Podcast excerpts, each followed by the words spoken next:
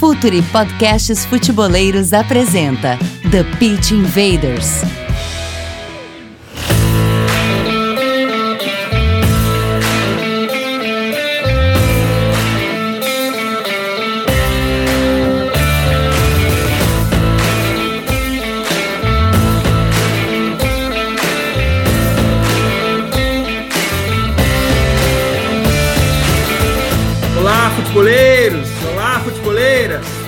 Podcasts apresenta The Pitch Invaders, episódio 180. A gente já tem uma história, sempre falando de maneira profunda e séria sobre o jogo.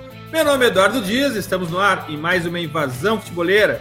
Esse episódio chega até vocês com a força da Coach ID, o software para treinadores e clubes de excelência. Futuri é o representante oficial da Coach ID no Brasil, e-mail comercial arroba futuri.com.br. Assine a nossa plataforma de conteúdo exclusivo, Futuri Club, acesse apoia.se barra Futuri, conteúdo, comunidade e relacionamento, e Futuri Pro, o departamento de análise de mercado do Futuri, scouting, performance e inteligência aplicada ao jogo. Futuri Pro, seu time ganha mais jogos e gasta menos dinheiro. É hora da conexão. Rapidamente, Caio Nascimento. Dali, Caio, bem-vindo de volta. Fala patrão, tudo bom? Muito obrigado por novamente me chamar aí pro TPI. É uma honra muito grande, especialmente pelo tema, né? Que a gente vai abordar hoje. É um, um assunto que eu adoro e creio que vocês vão gostar muito também. E sempre que a gente traz profissionais dos clubes aqui, é uma grande honra. Futeboleiros, futeboleiros, Sérgio Figueira, treinador do Sub-11 e auxiliar do Sub-14 do Anderlecht da Bélgica. Bem-vindo ao Futuri e ao The Pitch Invader, Sérgio. Pô, Eduardo, primeiramente, obrigado pela oportunidade, ao Caio também. E é sempre um grande prazer, né, ter essa oportunidade de falar do futebol, falar da nossa vida aqui, de como foi a adaptação à mentalidade futebolística aqui na Europa, e todo esse meu percurso, essa oportunidade de trabalhar num grande clube que é o Anderlecht. Então, para mim, é um grande prazer. Invaders, vamos invadir o Wanderland.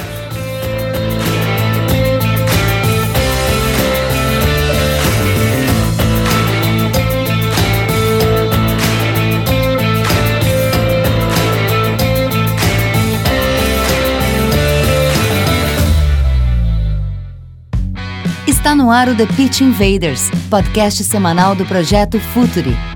Cultura, análise e informação, com a profundidade que o futeboleiro merece.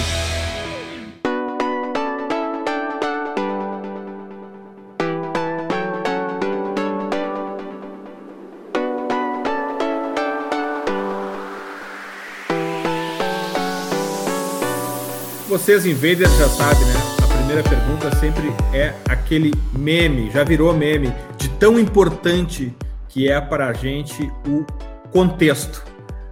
Sérgio, o contexto da Bélgica, tanto de organização, tanto de profissionalismo, quanto inclusive de, de talentos, de jogadores de talentos disponíveis para uma categoria de base, de categoria de base, é muito diferente do Brasil. Eu não estou falando que é melhor, eu não estou falando que é pior. A gente vai tirar nossas conclusões ao final dessa conversa, mas não ter tantos talentos como num país continental como o Brasil faz com que se trabalhe com mais eficiência, né, Sérgio? Conta um pouco para a gente sobre isso. É, sem dúvida, Eduardo. O que acontece aqui é que a Bélgica, ela, tu, ela teve um planejamento é, em que ela conseguiu estruturar toda essa a questão física, né? Porque o tamanho da Bélgica a gente pode dizer que é o, o estádio do Sergipe, então é muito mais fácil de poder gerir, administrar, né? Essa questão do futebol e detecção de talentos, mas também em relação a da qualidade na base da pirâmide, né? Então o que acontece? A Bélgica ela teve um problema muito grande que foi na Eurocopa, em que ela foi desclassificada em casa. Ela foi eliminada na primeira fase, né? Então o que é que aconteceu? Os caras, os grandes pensadores do futebol, pô, o que é que eu vou fazer? O que é que a gente tem que fazer para poder mudar esse panorama? Porque nos anos 80 a Bélgica sempre aparecia na Copa do Mundo, sempre jogava, né? Com aquela equipe do Predome, que foi uma equipe excepcional, fez um jogo fantástico contra a Argentina, né? vocês se lembram bem. E então, quando aconteceu isso, eles disseram, pô, a gente tem que fazer, tem que é, é analisar o que é está acontecendo.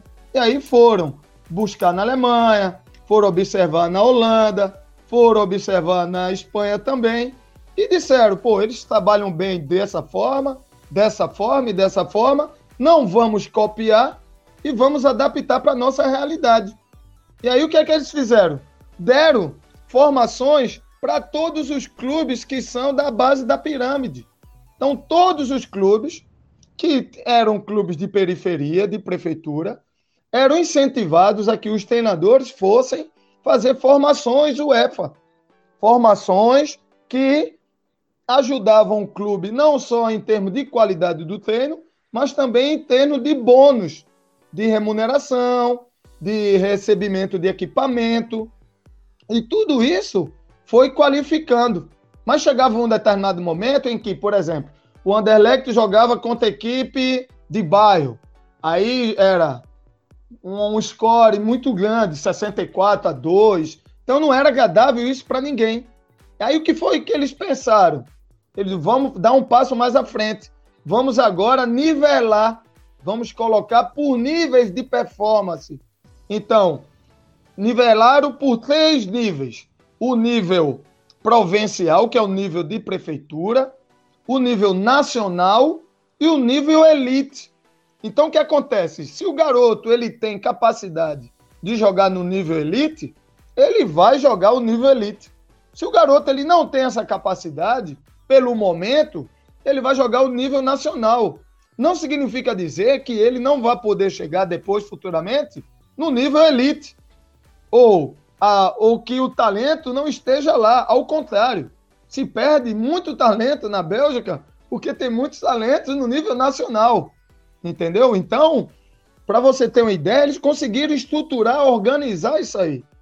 E quando você tem uma organização que funciona, aí você começa a colher os frutos com o tempo, né? Porque nada acontece do dia para a noite.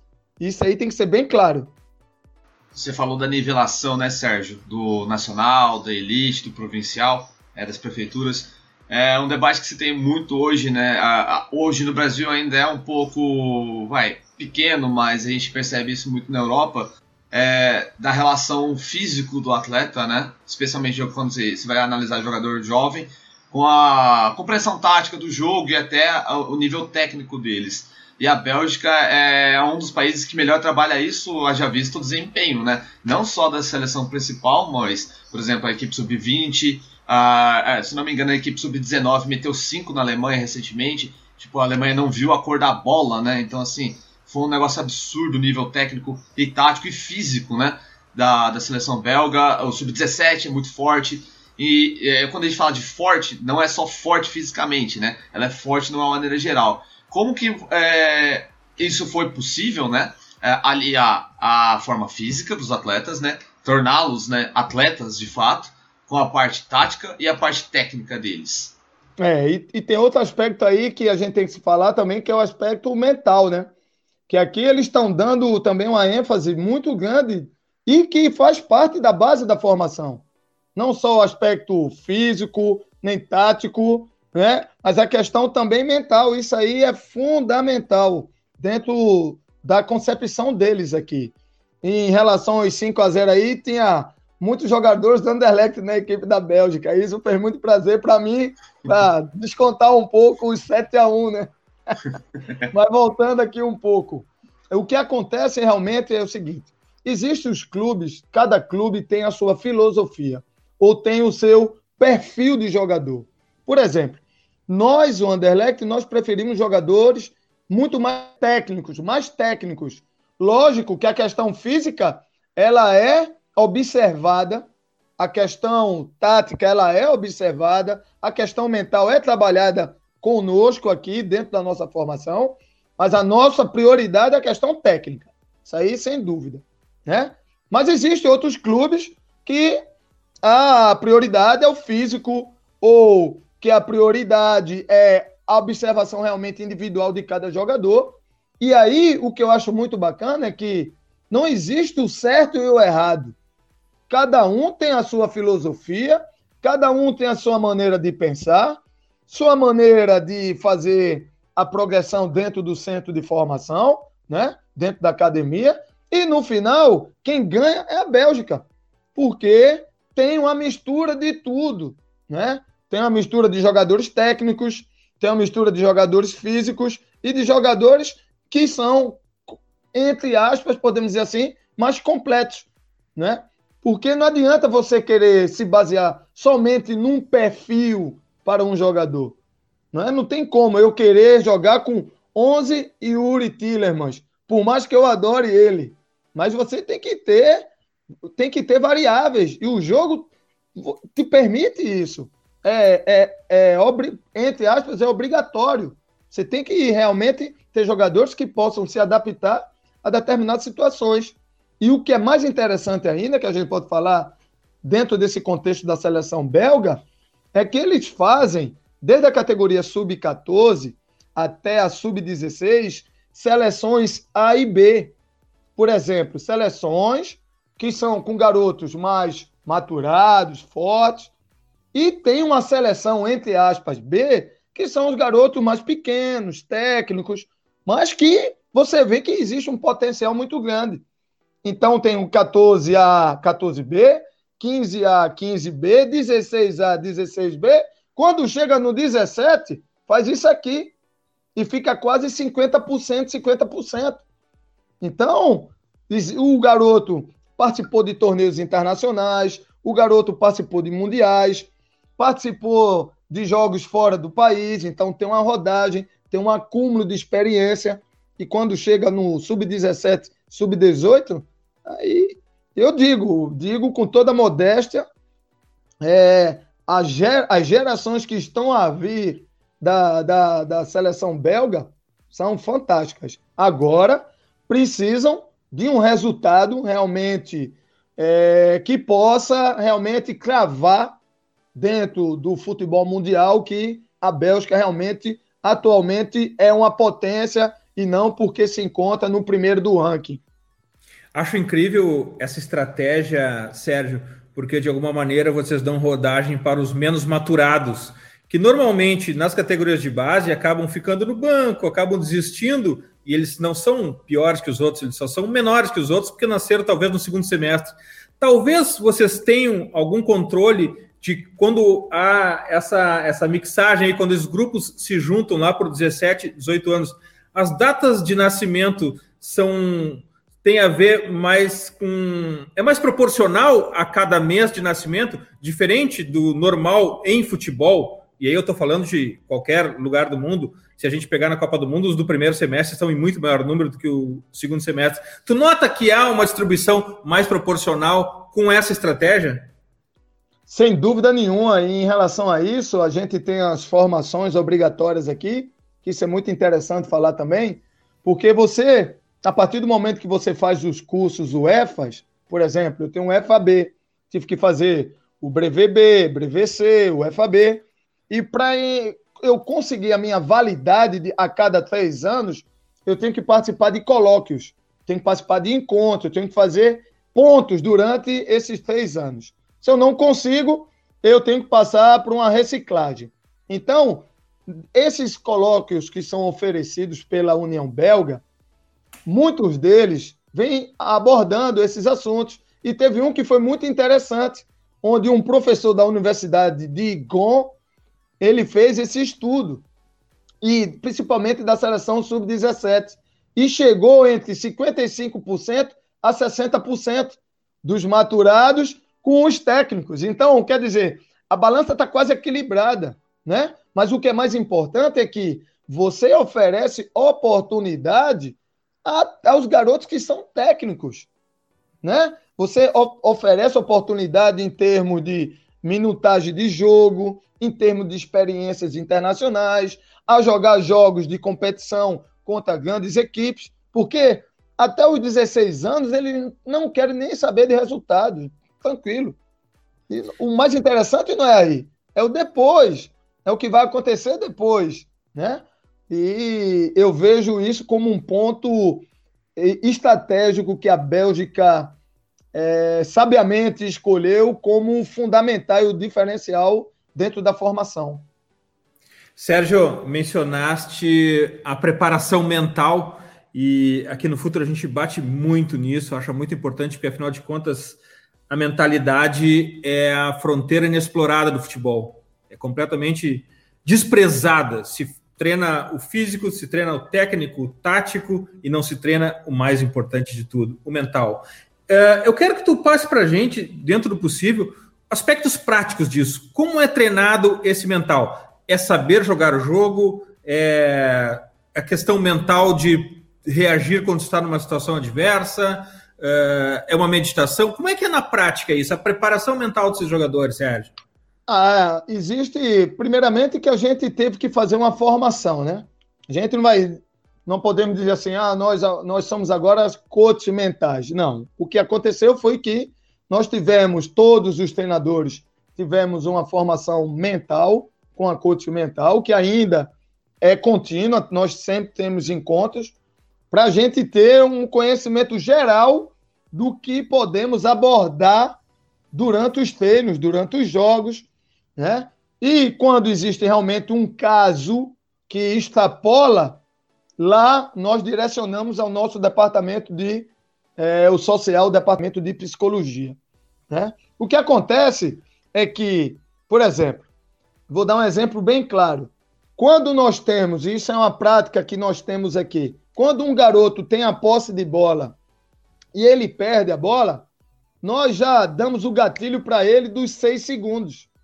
Aí você vai dizer, seis segundos, o que é isso? Ele tem seis segundos para realizar uma ação, para retardar o, o contra-ataque, ou para retardar, ou para recuperar a bola do adversário. Então, isso é colocado desde o sub-9. Já é trabalhado lá. Então, ele vai sendo reforçado durante todo o seu processo de formação. Então, esse é um aspecto mental que eu posso dar um exemplo. Outro exemplo, são os estímulos em relação ao, ao leadership. Por exemplo, existem treinos em que é só quem pode falar são os jogadores que estão com colete de tal cores. Para desenvolver nele esse aspecto de liderança, de, de falar com os companheiros. Aí você vai dizer, mas a liderança é um pouco natural, ela é natural, mas ela pode ser desenvolvida.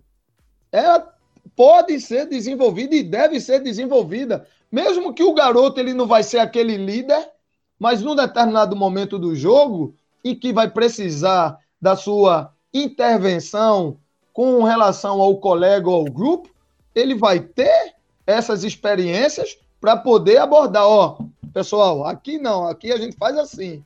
Então, durante um treino, por exemplo, os garotos que estão com colete Laranja são os garotos que falam durante o exercício, são os que falam durante o jogo. Então, são alguns gatilhos que vamos criando e que vamos desenvolvendo esses aspectos na criançada. Você mencionou o gatilho, Sérgio, eu acho até interessante porque, como vou falar pelo que eu faço aqui no Futuro, né? Eu, quando eu vou estudar para escrever alguma matéria, algum artigo sobre alguma equipe, a gente procura fundo né, sobre as academias. E geralmente no mundo do futebol, uh, eles vão colocando né, um pouco mais de tática, compreensão do jogo a partir do sub-17, né? E o Anderlecht me chama muito atenção porque é um clube que ele faz isso antes, né? Então você acha que esses gatilhos que você citou, que já começa no sub-8, no sub-9, com você no sub-11, eles já têm essa, entre aspas, mania, facilita para vocês na hora da compreensão do jogo, ele já chegar, por exemplo, num nível de competição alto, que é o sub-15, né? Já existem competições mundiais, né, internacionais, entre seleções do sub-15. Eles já entram entendendo o jogo, por exemplo, sair de um time num 4-3-3 para ir para um 3-4-3 ou um 4-2-3-1, ter liderança, porque até volta a mencionar, né? É, e você até já deu esse gostinho aí para quem está ouvindo de que a próxima geração da Bélgica talvez seja uma das maiores é, é uma geração assim que entende, é, chama muita atenção para quem acompanha a base por ser um time que não perde a compostura, né? É um time é, é tanto falando de seleção nacional como o Anderlecht, o Gent, o Genk, o Clube Bruges, são clubes que têm, né, jogadores muito bem centrados. Então você acha que esse gatilho é a passagem natural para os jogadores belgas hoje já compreenderem o jogo numa idade tão baixa? Caio, tua pergunta é espetacular. Eu acho que é extremamente fundamental. Porque é o seguinte: não se desenvolve um coletivo se primeiro não se desenvolve o individual. Não tem como você querer jogar como Liverpool ou Barcelona se as tuas peças individuais não têm essa capacidade. Isso aí é evidente, é lógico. Então, para que isso aconteça, é trabalhado desde pequeno já algumas questões táticas. Por exemplo, vou dar um exemplo. No 7 contra 7, ou no sub-7, já, ini, já uma, o grande objetivo é que a criança ela tenha a compreensão de jogar em triângulo. Só isso, nada mais. Que ela perceba, que ela perceba dentro do espaço do jogo jogar em triângulo. Ponto. Acabou. Esse é o maior objetivo. Não vamos mais pedir mais nenhuma outra questão tática. Lógico, a questão do um contra um muito forte, é muito trabalhado isso aí, né? Do, do garoto ser audacioso, dele realmente sempre pensar em eliminar o seu adversário direto, que eu acho isso um ponto fundamental aqui na formação. Não, não interessa em que posição ele se encontre, ele tem que pensar diretamente no um contra um, ele tem que ser capaz de eliminar o jogador direto dele, o adversário, então, isso dá, dá, dá margem para várias discussões, várias abordagens, né? Mas o que eu vejo é que, primeiramente, existe o desenvolvimento do indivíduo. E aí, quando ele chega com um certo conhecimento, né? Porque é, é um, um, total, é, um, o, é a criança como um todo. Eu não posso só desenvolver a, parte, a parte técnica ou a parte tática. Eu tenho que desenvolver ela em todos os aspectos porque é um ser humano e que vai jogar ali, né? Ela tem que estar preparada para momentos de dificuldade, né? Como nós estamos passando agora com a primeira equipe, mas agora já está sendo a nova temporada com a nova mentalidade com o company, tá? O time já está conseguindo resultados com a base. Isso é muito importante para poder fortalecer ainda mais as nossas ideias dessa questão individuais. Quando ela chega no realmente no sub, o sub-15, sub-17, aí fica muito mais fácil para desenvolver a parte coletiva. Aí a parte coletiva realmente tem uma ênfase maior. Não que não tenha nas outras categorias. Lógico que existe a parte coletiva, existe esse contexto, mas o principal é o desenvolvimento do indivíduo. Né? Sérgio, a, a Bélgica, assim como o Brasil, não é o mercado final, não é o mercado premium da indústria do futebol. A gente fornece jogadores para eles, tanto a Bélgica quanto o Brasil. Na formação, se pensa em jogador para o mercado ou é jogador por Anderlecht? Primeiramente, pô, tua pergunta é fantástica porque nós perguntamos sempre a, a molecada, né? Os meninos, ó, qual é o seu objetivo aqui? Aí, se você vai perguntar com todo respeito aí no Brasil, os meninos vão dizer, ah, jogar no Real Madrid, Barcelona tal. Os meninos aqui falam, eu quero jogar na primeira equipe, quero jogar na equipe principal do Anderlecht. Então, isso é que tem que ser colocado na cabeça do menino que se encontra nas equipes aí no Brasil, nas grandes equipes. Que primeiro de tudo ele tem que pensar em jogar na equipe profissional. E aí depois ele tem que fazer um passo adiante jogar na Europa, né? procurar realmente um grande clube e realmente fazer uma carreira de sucesso. Mas a gente sabe de todo o contexto social, das vezes do que acontece dentro do clube, os problemas de gestão, problema de, de, de empresário, problema de mentalidade dos pais. Então, isso é muito complicado, é muito complexo, né? Mas o que a gente tenta aqui já mostrar, e aí o que acontece? Nós tentamos trazer os pais para dentro do clube, com palestras, informando para ele o quanto é importante a continuar, a dar continuidade num planejamento de carreira, né? que é importante que a criança crie raízes, porque uma árvore grande ela só se desenvolve se ela tiver raízes grandes e fortes, porque não adianta ficar pulando de clube em clube para tentar achar que vai fazer, vai ter ganhos e vai ser muito complicado para a criança em termos de adaptação, em termos de adaptação à metodologia, a novos colegas, a, a forma que o, o treinador vai falar com ela ou não, né? Às vezes até a distância, ou ela vai ter que morar sozinha sem os pais. Então, tudo isso tem que ser pensado, né? E, e o principal de tudo, a gente não pode esquecer que a criança ela está lá principalmente pelo prazer. E isso aqui é uma ênfase enorme. Ela tem que ter o prazer de estar ali amarrando a chuteirinha dela e indo jogar com os colegas, indo jogar. Ah, ainda bem que é pelo Anderlecht, ainda bem que é pelo Bruges, pelo Genk, mas que ela vá pelo o primeiro grande motivo seja o prazer de jogar o futebol, de praticar o desporto chamado futebol, né? Você falou de praticar, né, o desporto do futebol. É, ainda permanecendo, né, nessa nessa linha, ó, Sérgio, com relação à formação, né? Tem muito, tem o um debate muito importante, né, que é no caso dar o entendimento do jogo para a característica do jogador, por exemplo, futebol de rua, né? Tem muitos clubes ainda, uh, tem, tem, uh, aqui no Brasil, né, infelizmente tem essa ideia uh, errônea, né, de algumas pessoas de que ah, os clubes estão inibindo, por exemplo, o futebol de rua ou drible, as escolinhas estão fazendo isso, aquilo, que de fato não é, né? A gente sabe que não é assim. Mas na cabeça de alguns, isso às vezes acaba meio que cegando a vista dos outros. E na Europa também tem essa questão, né? Não se inibe o drible, né? Não se inibe a característica do jogador, o futebol de rua. Eu queria que você falasse um pouco sobre isso, porque eu vejo muito, por exemplo, é, com relação a isso aos jogadores que o Anderlecht já, né? proporcionou para o futebol premium, né, como disse o Eduardo, é, para os principais clubes, por exemplo, De Bruyne, não estou falando especificamente que o De Bruyne é do Anderlecht, mas estou dando um exemplo que ele tem essa característica, por mais que não tenha feito parte.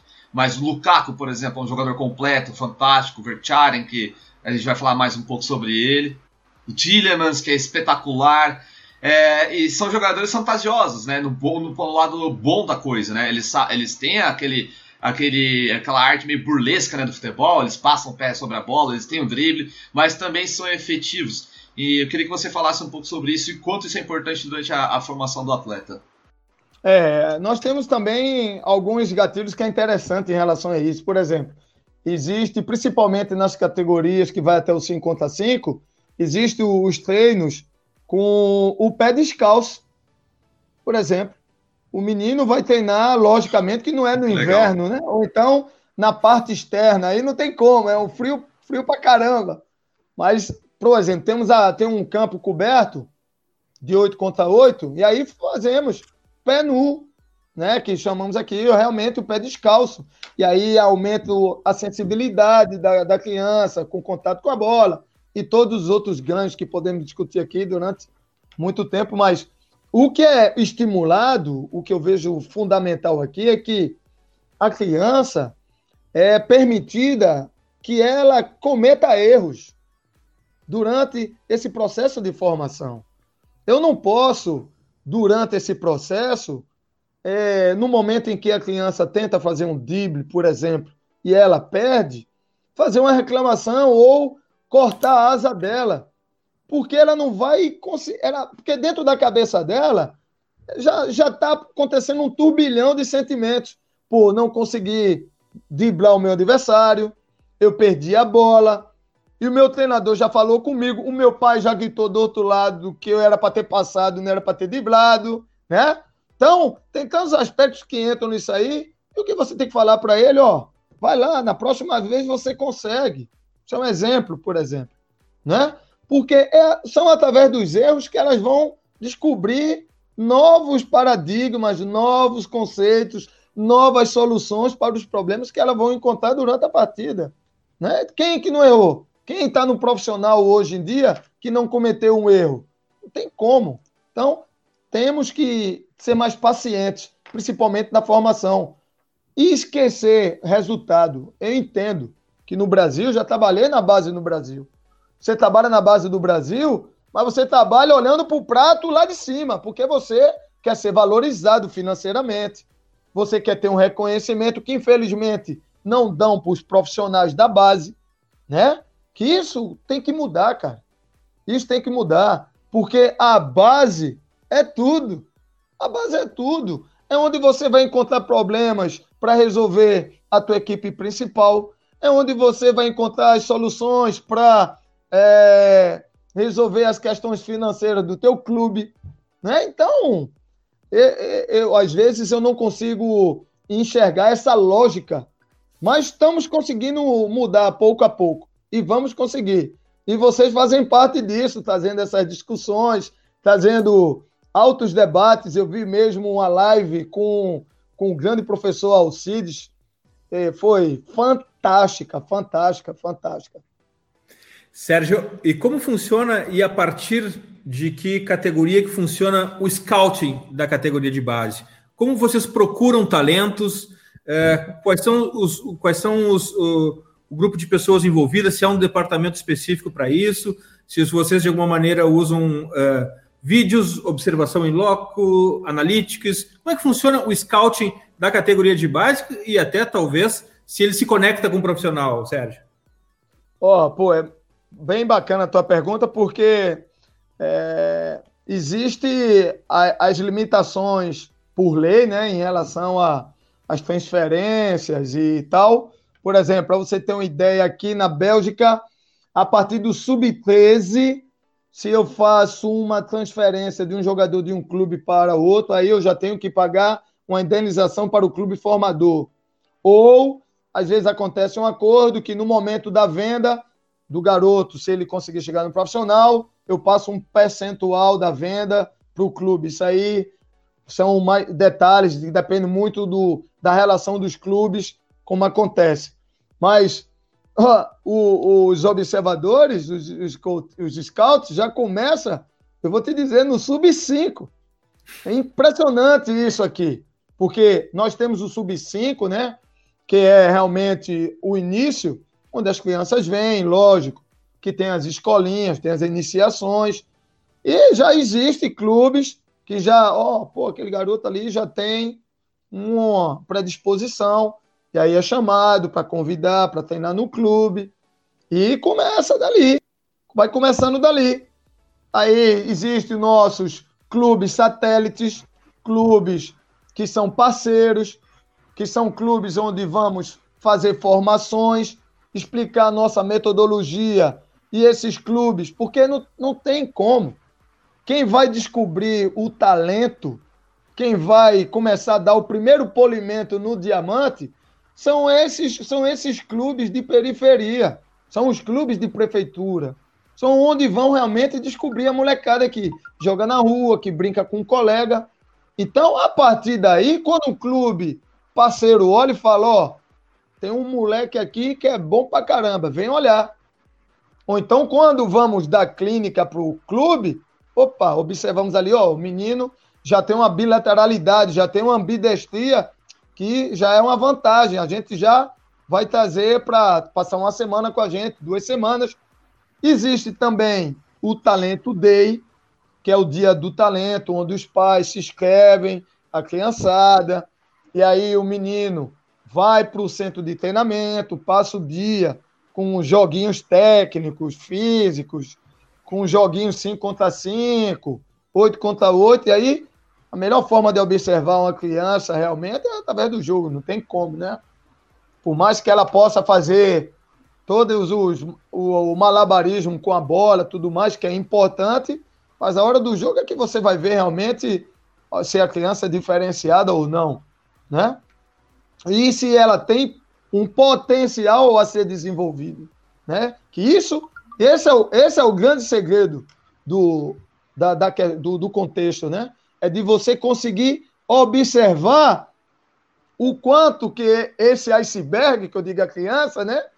O potencial dela ainda está debaixo d'água e que podemos ainda desenvolver para que ela possa sair da água e emergir, né? Então é dessa forma que nós temos que que trabalhar. É dessa forma que acontece aqui. E, logicamente, existe os assédios, né? Já a partir do sub-13, 14, de um clube em relação a outro. Mas, por exemplo, existem alguns clubes que têm uma relação extremamente amigável, e aí existe um respeito muito grande. Ó, tem um pai aqui que veio oferecer o garoto dele aqui, aí o pai é chamado pelo diretor do clube atual e o cara tomou uma chamada, né?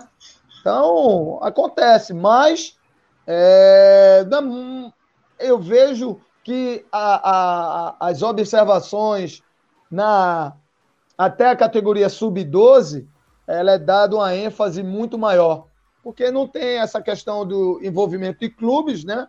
Entre aspas, como não tem eh, o pagamento de multas, mas que a criança ela pode se transferir sem problema nenhum de um clube para outro. Então, a ênfase está sendo nessas categorias. Sérgio, você treina o sub-11, né? E auxiliar no sub-14. Uh, ah, há mais ou menos oito anos, né? É, estou há oito anos no clube. Então, basicamente, você passou por praticamente todos os melhores jogadores que o Anderlecht revelou nesses últimos tempos, né? E uma característica muito interessante que eu noto no Anderlecht é literalmente assim, por mais que ainda, né, é difícil para competir com os, os, poderosos, né, os milionários, é, é, eles conseguem manter esses jogadores por muito tempo, né? O Company ficou muito tempo até ele se transferir ainda consegue manter o Jeremy Doku, né, o Berkaren, tem o Sardella, o Lassonga, tem muitos jogadores ainda, são jovens, mas estão há muito tempo já no Anderlecht. É, eu queria que você falasse sobre isso, o, o, como é que vocês conseguem né, manter é, o pessoal por tanto tempo assim, e dar uma palhinha né, pro pessoal, os caras que já passaram por você, porque a gente conversou, conversou um pouco fora do ar já, só para eles sentirem o peso, né? Pô, é, eu, me lembro meu primeiro ano aqui, estava dando estágio de verão, e aí, porque sempre tem uns estágios de verão aqui, aí chega o Lukaku, né? O Lukaku, que chama o Lukaku, mas aqui é Lukaku. Aí ele chega de, ô, oh, bonjour, coach, bom dia, coach, tudo bem? Quando eu olho que o, o guarda-roupa, meu irmão, desse tamanho, já com 16 anos, um monstrão, né? Mas espetacular, um moleque espetacular. É, o que eu posso te dizer em relação a isso aí é, é cara. Hein, Sérgio? É, no, hein, Sérgio? No, Players, no Players Tribune, o Lukaku, no texto que ele, que ele apresenta, ele fala que, inclusive, tinha que andar sempre com a carteira de identidade para que nos jogos da base ele provasse que tinha aquela idade mesmo. É verdade, é verdade. Pô, ó, teve vários jogos em que tinham pais que ficavam é, insultando ele, só, é, falando palavrões ou dizendo ah, vocês estão roubando, esse garoto não tem essa idade. E ele ficava super envergonhado, né? A família também, aí ele com a carteirinha ali para mostrar que, que tem que tinha realmente a idade. Eu acho que eu tenho uma foto dele, cara, ainda, na época que ele estava no, no outro no clube, no outro clube dele, o Lir, se não me engano, e ele tem uma foto dele com outro garoto. A diferença é monstruosa, monstruosa. Mas é, a genética é privilegiada, né? Genética é privilegiadíssima. Mas eu, eu tive a, realmente a grande oportunidade de estar aqui hoje, de estar há oito anos dentro desse clube, que realmente é um, um grande clube formador. Porque, e aí eu vou te responder a tua pergunta, porque desde a base, desde pequeno lá, é colocado como objetivo maior que o garoto jogue na equipe principal. Então, o garoto ele cria identidade com o clube. Ele quer, porque quer chegar na equipe profissional e ver o estádio balançar na hora que ele marcar um gol, ou que ele recuperar uma bola, ou ser campeão belga, né? A gente, eu vou dizer, dar o exemplo do Yuri Tiramans.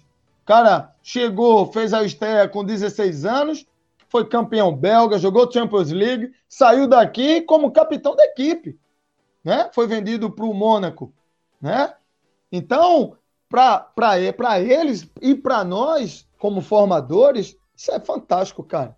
Porque a gente mostra que é possível desenvolver realmente um trabalho dentro de um grande clube, mesmo com assédios de outros clubes. Acontece nós estamos perdendo talentos pro o City que vem buscar aqui, o Dortmund, outros clubes que vêm, que acontece, né? Essa questão de os pais às vezes fazem escolha, às vezes o garoto sente que é o momento de sair, sair é individual, é questão de cada um, mas a maioria é, cria essa identidade, essa, essa mentalidade de eu vou provar que eu tenho capacidade de jogar na equipe principal e depois eu vou dar um passo mais à frente a um outro clube, a um outro país. Sérgio, conta pra gente como é que tu foi parar no Anderlecht. Conta a tua jornada no futebol, Sérgio. Cara, aí a gente vai ter que marcar mais uma hora de resenha. Isso que é o seguinte. É, como, como eu fiz a educação física, né? E depois que eu voltei do CPOR, voltei do Exército, eu passei oito anos, servi oito anos como oficial temporário é, em Rondônia, em Porto Velho. E aí eu tive que recomeçar a faculdade de Educação Física.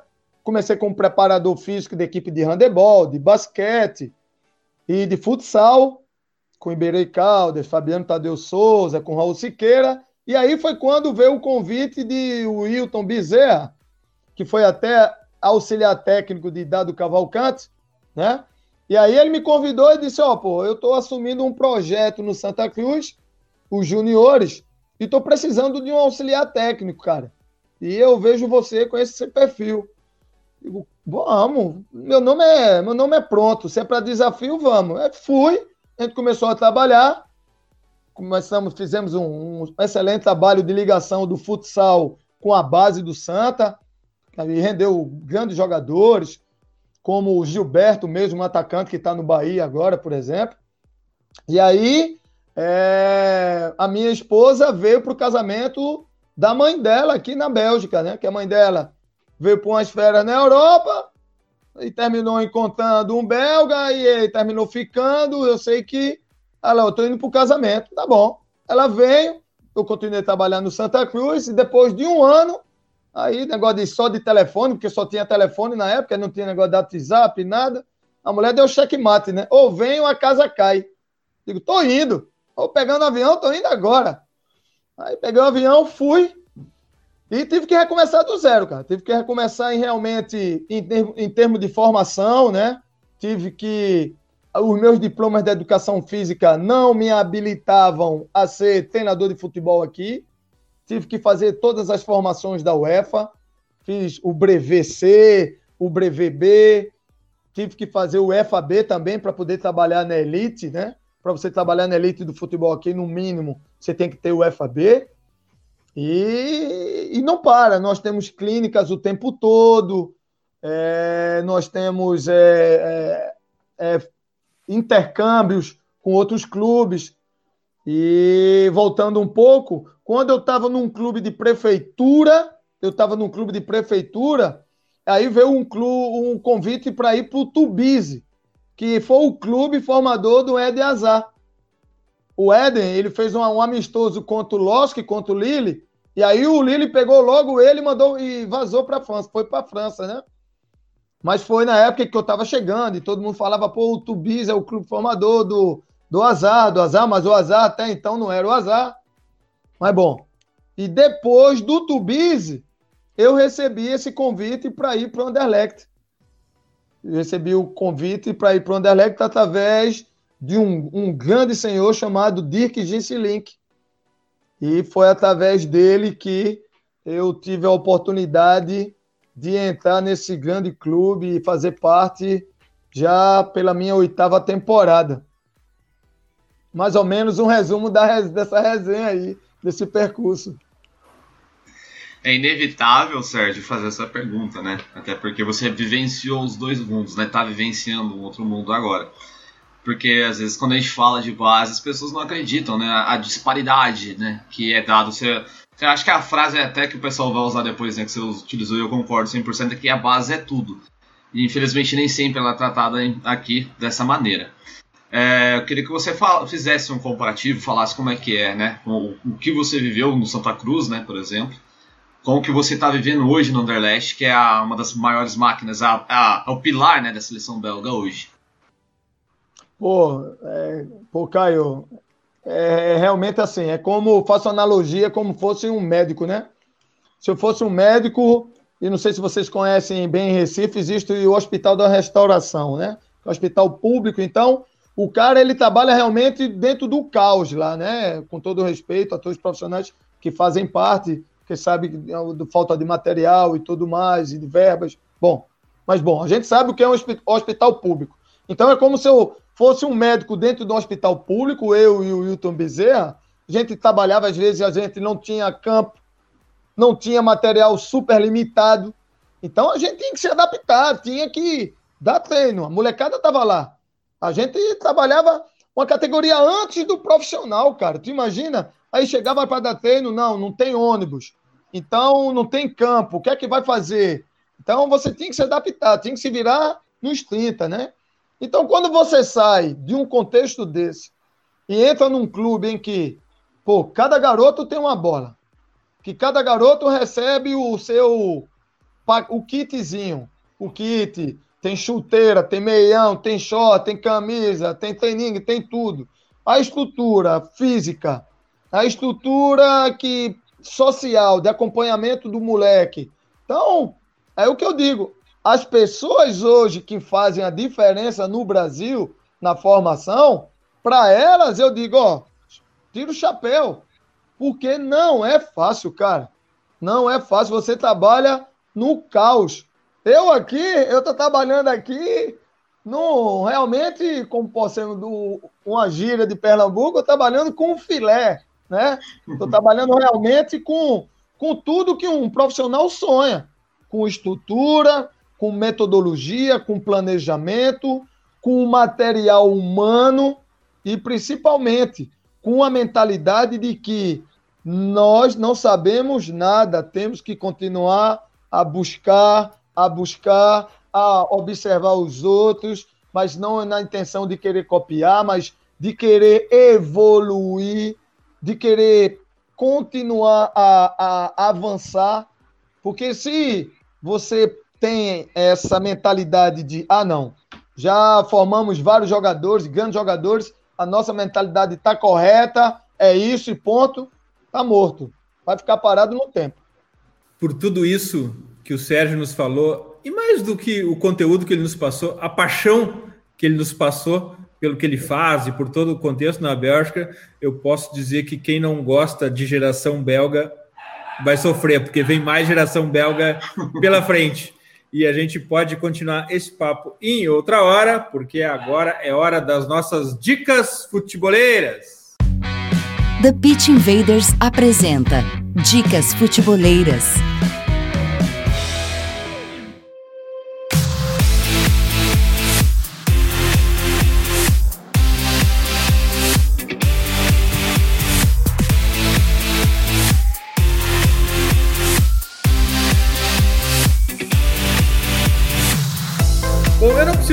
Vocês, invaders, como os outros esportes têm espaço aqui no Futuro e sempre na tentativa de a gente fazer uma conexão e aprender coisas novas e trazer para o futebol.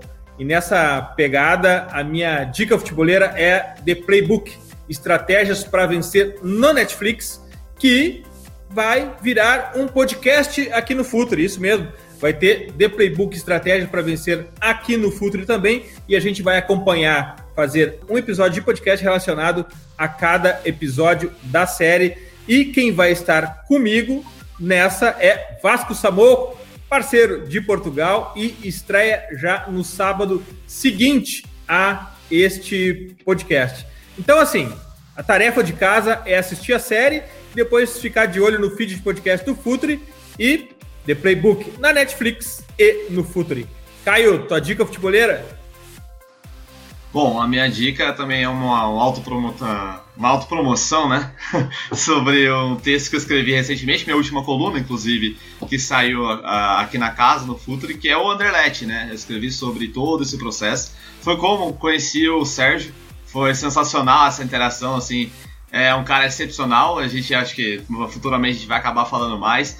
E como um clube belga uniu dois brasileiros, né? Assim, é, é impressionante.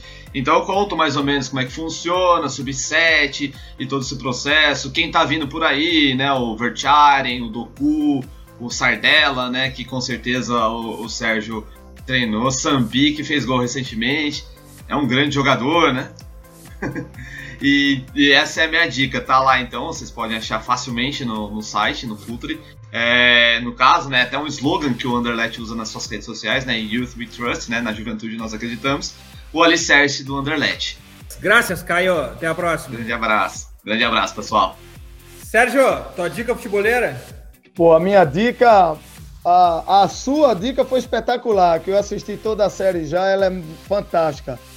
Lógico, a do Jordan, o Teleste Dance, é fantástico também, já assisti, indico. Mas tem um filme do Bob Robson na Netflix que ele é espetacular. Quem, quem já assistiu, é, assista mais uma vez, porque com papelzinho e caneta, porque existem várias dicas, não só em relação ao, ao treinador, mas na forma dele, como ele se conectava aonde ele chegava. Aonde ele conseguia realmente chegar no país, nas cidades e se conectar. E isso é que eu acho que falta um pouco na, nos grandes profissionais. Nos grandes profissionais, isso é o diferencial, é essa conexão de conseguir realmente se conectar com o teu com o teu subordinado, com o teu jogador, com o teu atleta, com as pessoas que estão em tua volta. De, não custa nada entrar num clube, dar um bom dia, saber o que é está acontecendo, se está legal, o que é está acontecendo, tem algum problema. Então o cara dá uma lição. Para mim, esse filme é fantástico. E se vocês me deixam um, um pouco mais, tem um livro do Ancelotti também que eu acho que é fantástico, Meus, Meus Segredos, que para mim é um dos grandes treinadores, uma classe. Você não vê ele envolvido em polêmica, não vê, vê ele muito difícil hum, ser expulso, um cara que realmente consegue é, administrar suas emoções e o livro é fantástico. Meus Segredos. Graças, Sérgio. Muito obrigado por compartilhar todo esse conteúdo que é ouro puro. A gente está muito impactado por tudo que falou aqui. Uh, boa sorte na temporada, conte sempre com o Futter e agora tu és um invader também, volte sempre. eu que agradeço, Eduardo, agradeço o Caio. A gente terminou realmente se conhecendo através do seu grande artigo artigo né, que ele fez e eu fiquei até o Marcelo Salazar que mandou para mim, achei fantástico. Eu digo, ah, eu tenho que encontrar, tenho que encontrar uma maneira de comunicar com ele e falar que o, o artigo foi realmente espetacular. Agradeço esse bate-papo fantástico que foi aqui, estou à disposição. E quando vierem à Bélgica, podem me contactar que a gente vai sair para tomar aquela boa cerveja. Que não pode esquecer que a Bélgica também é o país da cerveja, hein? E tem um combo perfeito, cerveja e futebol. Faço questão de até aí te dar um abraço quando tudo isso passar, tomar uma cerveja e conhecer o Anderlecht contigo. Será um maior prazer. Invaders, graças por estarmos juntos em mais esse TPI. Futeboleiras, futeboleiros, nós somos o Futuri e temos um convite para vocês. Pense o jogo. Abraço e até a próxima invasão. The Pit Invaders.